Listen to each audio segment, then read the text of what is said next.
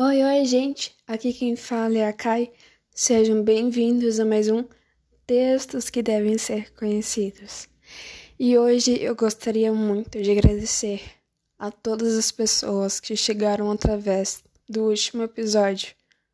Na verdade, penúltimo episódio, o capítulo do livro.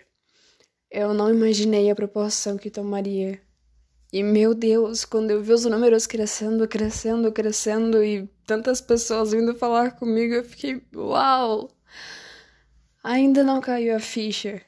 Sabe, eu entrei duas vezes no top 50 com esse projeto. E do nada eu me enxerguei no 34 e hoje quando eu fui ver eu tava no décimo. Sabe, é surreal, surreal. Porque eu não, eu não tenho palavras para descrever, sabe? Só muito obrigado, muito obrigado a todas as pessoas que ouviram, que compartilharam o projeto, que vieram falar comigo, que mostraram suas artes, que acompanharam todo esse trajeto e que chegaram agora. Sejam bem-vindos. Sejam bem-vindos ao Textos que Devem Ser Conhecidos, vocês que chegaram agora. E quem ainda tá aqui depois de tanto tempo, muito obrigada. E em comemoração a tudo isso, e como uma forma de agradecer, nesse podcast eu vou apresentar um texto meu que se chama Em Frente. Eu espero que você goste. Se quiser falar comigo, meu arroba é Guinho Cai, tanto no Instagram quanto no Twitter. É isso, boa audição. Horas passam e enquanto ouço o barulho do relógio coando, me olho no espelho e através do reflexo vejo um eu.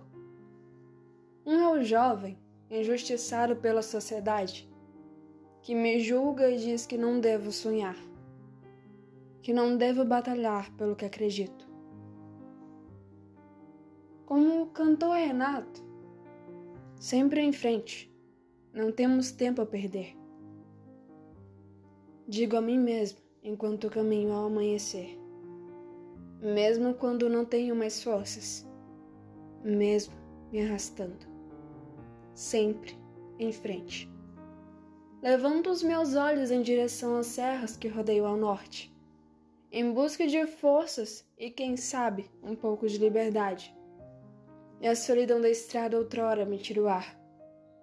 Mas rotineiramente ele se torna meu melhor amigo, minha melhor companhia, me inspirando e me levando a lugares mais e mais e mais altos. Longe de tudo, longe de toda essa crueldade. Sempre em frente.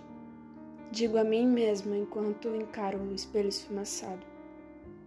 Nunca desista do que acredita. Mesmo que as coisas demorem a acontecer, persista, insista. Só não desista. Nergo minha cabeça, é mais um dia. Porém, hoje, diferente dos outros, é um dia de glória.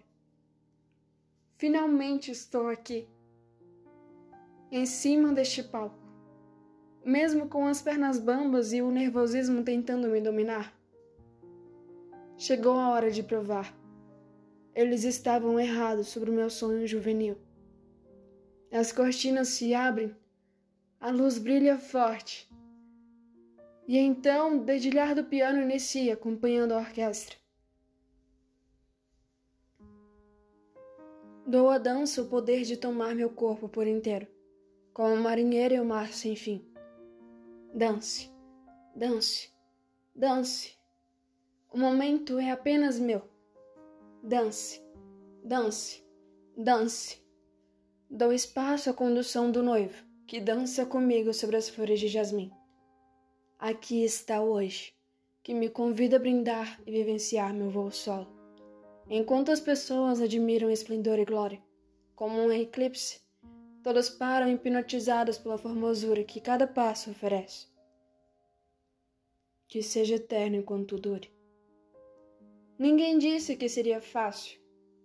Mas se fosse fácil, Eu não seria a ave que pela primeira vez voa linda e serena, apreciando o aroma que essas flores exalam em mim.